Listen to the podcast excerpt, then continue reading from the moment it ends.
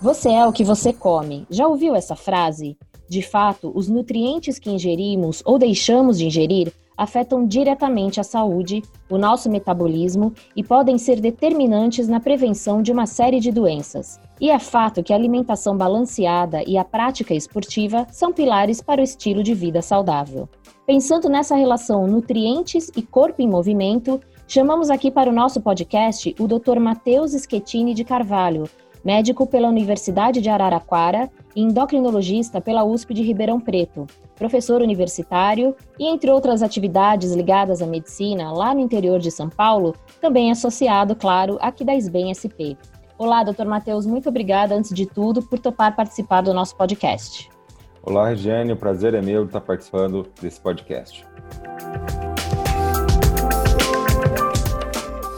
Então vamos falar sobre nutrição e prática esportiva. Como se dá essa relação nutrologia e endocrinologia? É, são, são complementares, né? A nutrição ou nutrologia né, com endocrinologia são áreas que estudam né, o, o, metabolismo, a, a parte hormonal é, e os nutrientes faz parte desse, desse tipo de análise quando a gente está falando de atleta ou de esporte, né? Então, é, são, são áreas que são complementares, nenhuma exclui a outra e elas caminham juntos aí num, numa abordagem do nosso atleta ou paciente de forma individual. Quais nutrientes, doutor, que são necessários antes e depois também de exercícios aeróbicos? Porque aqui nas redes sociais da SBEM São Paulo, a gente fala muito né, da prática de atividade esportiva e alguns médicos eles relatam isso, que os pacientes chegam no consultório com essa dúvida, que tipo, é, o que comer antes ou depois de determinados exercícios. Então eu queria começar pelos aeróbicos. É, é uma dúvida muito, muito frequente, né? O que comer antes da atividade física, seja ela aeróbica ou outro tipo de atividade física. O que eu costumo falar para o paciente é que depende muito de um contexto, né? A gente tem vários fatores para falar o que, que tem e o que não tem que comer. Então, primeiro é assim, qual que é o objetivo do paciente, qual que é o nível de treinamento desse paciente, o tipo de atividade física, a intensidade que ele vai utilizar. E esse comer pré, pós e durante o treino, ele tem que ser é, baseado dentro de um plano alimentar como um todo. Então, um plano alimentar diário, né? Então, como que é a alimentação do dia desse paciente? É, então, isso é, um, é, é, tudo é dentro de um contexto. Tá? Essa tem, essa tem que fazer uma essa análise que a gente tem que fazer. Mas se eu tiver que falar assim, um, nutriente importante para a atividade física, aeróbica, o, o grande macronutriente é com certeza o carboidrato é ele que vai gerar energia para a prática da atividade física, seja ela antes da, da, atividade física, é, algumas vezes durante a atividade física a gente tem que repor esse carboidrato, a depender da intensidade e a duração da atividade, e para depois, para repor esses estoques de, de, de glicose, de glicogênio, para paciente ter, para o paciente ou atleta ter a sua performance é, melhorada. Como carboidrato, a gente tem exemplos como pães, frutas, cereais, é, a gente tem suplementos à base de carboidrato, gel de carboidrato, uh, bebidas isotônicas que tem carboidrato junto, maltodestrina, palatinoses durante a atividade física. E pós-atividade física, uma, eu, eu sempre falo que o melhor pós-treino às vezes é uma refeição. Então, se você o seu pós-treino ele coincidiu com o horário de almoço ou de jantar, né, seria uma ótima forma de você fazer o seu pós-treino com a, a, comida do dia a dia, com o arroz, com o feijão, com a salada, com a batata, com as carnes. Quais os problemas então de saúde que podem ser causados pela prática do esporte é, sem o aporte desse nutriente específico que você falou, carboidrato, doutor? Quer dizer, é necessário comer um carboidrato? Quem não come pode ter que tipo de problema? É, o, o, o, principal problema é você ter perda de performance. Né? Então, se você é muito em voga, às vezes, fazer atividade física em jejum, tem algumas particularidades, mas não é o, recomendado. O recomendado é que você realmente tenha um aporte calórico, um aporte de, de carboidrato pra, antes da atividade física, para que você não possa, né, às vezes, passar mal. Por exemplo, pacientes diabéticos, você fazer atividade física em jejum Muitas das vezes você pode causar hipoglicemia se for usado de insulina ou de drogas de hipoglicemia antes, mas tudo isso depende de um contexto, né? Então a, a cota calórica, a cota proteica, a cota de, de carboidratos durante o dia ela tem que ser muito bem balanceada para que a gente consiga falar ali, isso precisa ser pré, pré-atividade física, durante ou após atividade física. Doutor, você falou do carboidrato que a gente estava falando de exercícios aeróbicos, mas o, é, o mesmo serve para exercícios resistidos ou de força? Sim, a cota, a cota calórica, né, e aí inclui o carboidrato, ela é muito importante para exercício de força. Então, muitos dos atletas que fazem exercício de força estão pensando em ganho de massa muscular. Então, para você ganhar massa muscular, você precisa ter uma cota calórica e de carboidrato adequadas. Aí a, a, proteína e a cota de proteína ela é importante para essa síntese proteica e ganho de massa muscular. E aí, para muitas vezes chegar nessa cota, a gente tem que utilizar suplementos de proteína, e aí entra whey protein, uh, outros tipos de, de, de, proteínas, albumina, caseína. Existem uh, suplementos específicos que a gente já tem um, uma, uma certo, certas evidências científicas de, de melhora de, de força muscular e de ganho de, de massa muscular, como a creatina, talvez sejam os, os, suplementos mais estudados aí, que a gente tem segurança e evidências para utilizá-la.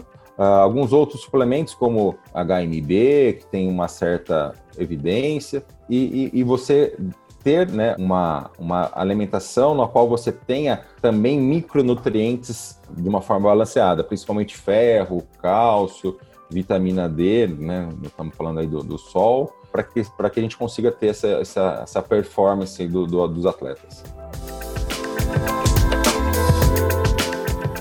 Doutor, pensando em perda de peso, a gente pode afirmar então que os resultados eles estão atrelados à junção da nutrição e da prática esportiva, né? Um não funciona sem o outro. Não tenha dúvida que para perda de peso, a atividade física, essa, esses pilares, né, que eu falo, que é atividade física e dieta, elas são importantes. Então, para que a gente tenha perda de peso, a gente precisa ter déficit calórico. Então, a gente precisa ter uma dieta é, voltada para que a gente tenha déficit calórico, ou seja, comer menos do que a gente gasta de atividade, menos calorias que a gente, que a gente gasta. E a atividade física, ela entra como um pilar, porque toda vez que a gente vai perder, que a gente perde peso, o nosso corpo entende que é, um, que é antifisiológico perder peso e ele aumenta demais a nossa fome né, e diminui o nosso metabolismo. E a única forma segura e eficaz que a gente tem para aumentar o nosso metabolismo é aumentando o nosso nível de atividade física. E sem falar que toda vez que a gente faz uh, déficit calórico, a gente também perde massa muscular. E massa muscular, para quem está perdendo peso, ela é importante porque né, massa muscular é saúde, massa muscular é, é, você ter uma taxa metabólica mais alta. Então, dieta e atividade física são pilares essenciais para quem quer perder peso. Doutor, você citou alguns suplementos, né? É verdade que, assim, tem suplementos que são específicos para antes ou para depois da, da prática de atividade esportiva? Por exemplo, o whey, é, tem, antes ou tem que ser depois, o BCAA, que são esses aminoácidos de cadeia ramificada que andam se falando muito? Ou isso tudo só depende do objetivo pessoal? Olha, quando a gente está falando de, de, de, suplementação proteica, e a gente vai, vamos falar aí do whey protein, que é o, o suplemento mais utilizado, o, que conta mais é muito mais a cota de proteína e você fracionar essa cota de proteína durante o dia, então colocando no máximo 20 gramas em cada porção, seja ela em alimentação, seja ela em suplementos, tipo whey protein, do que esse tempo, ah, tem que ser pré ou tem que ser depois. Isso os estudos mostram que não, essa, esse pré ou depois não tem tanta diferença. O, que, o, o mais importante é você fracionar durante o dia essa cota de proteína. O, o BCA é, é, um, é um suplemento muito utilizado, né? A gente vê no consultório, muitos pacientes já chegam utilizando, mas o que a gente tem de evidência científica do BCA, ela é, ela é muito limitada. Tá? Então é um suplemento que a gente, a gente, eu principalmente acabo não utilizando tanto porque ele é muito limitado as evidências de benefícios desse BCA. É muito mais, é, a gente tem muito mais evidências de utilizar é, é, aminoácidos essenciais e junto com eles de cadeia ramificada. E aí, desses daí, a, a leucina seria talvez o aminoácido principal, mas que já está contido, por exemplo, no whey protein, que já tem uma cota interessante desses aminoácidos. Então, utilizá-los eles separadamente ou isoladamente, a gente tem pouco, poucas evidências. Então, o recado é usar aquilo que a ciência comprova, né, os benefícios, né, doutor? É, para a gente finalizar, quais seriam os nutrientes essenciais para prevenir as doenças ligadas ao metabolismo? Olha, é, eu costumo falar que a gente não tem um, um, um, nutriente herói nunca e nenhum nutriente vilão. É sempre uma, um conjunto, é uma harmonia desses nutrientes. A gente precisa ter uma alimentação balanceada para que a gente possa ter a cota de, de nutrientes recomendadas para que a gente as recomendações né, de, de, área desses nutrientes, mas não tem nenhum específico. Então é sempre aquilo que a nossa. Eu falo que quanto mais a gente estuda, mais a gente volta naquilo a nossa avó dizia, né? Que é uma alimentação balanceada, a gente tem um prato bastante colorido, comer verduras, legumes, frutas. É que isso é realmente é o que, é o que nos garante, o que nos, vai, que nos vai trazer benefícios em relação à saúde. E alguma novidade científica, doutor, que você gostaria de compartilhar aqui com os colegas sobre esse tema de nutrologia, nutrição, esporte?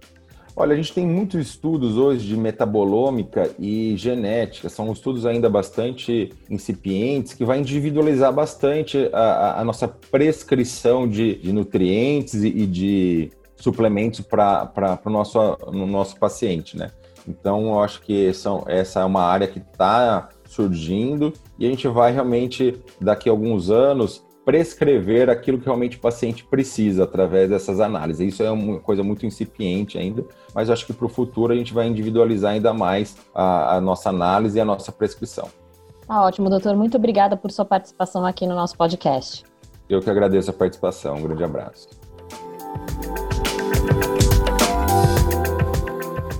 Tal seguir, curtir e compartilhar as redes sociais da SBEM São Paulo, que estão aqui na descrição deste episódio? São muitas informações sobre endocrinologia com quem entende de verdade. Visite também o site www.sbensp.org.br. Eu sou a Regiane Quereguim, da Gengibre, a assessoria de comunicação da SBEM Regional São Paulo. Esse podcast conta com a edição de som da agência Trovari. Por hoje é só e até mais.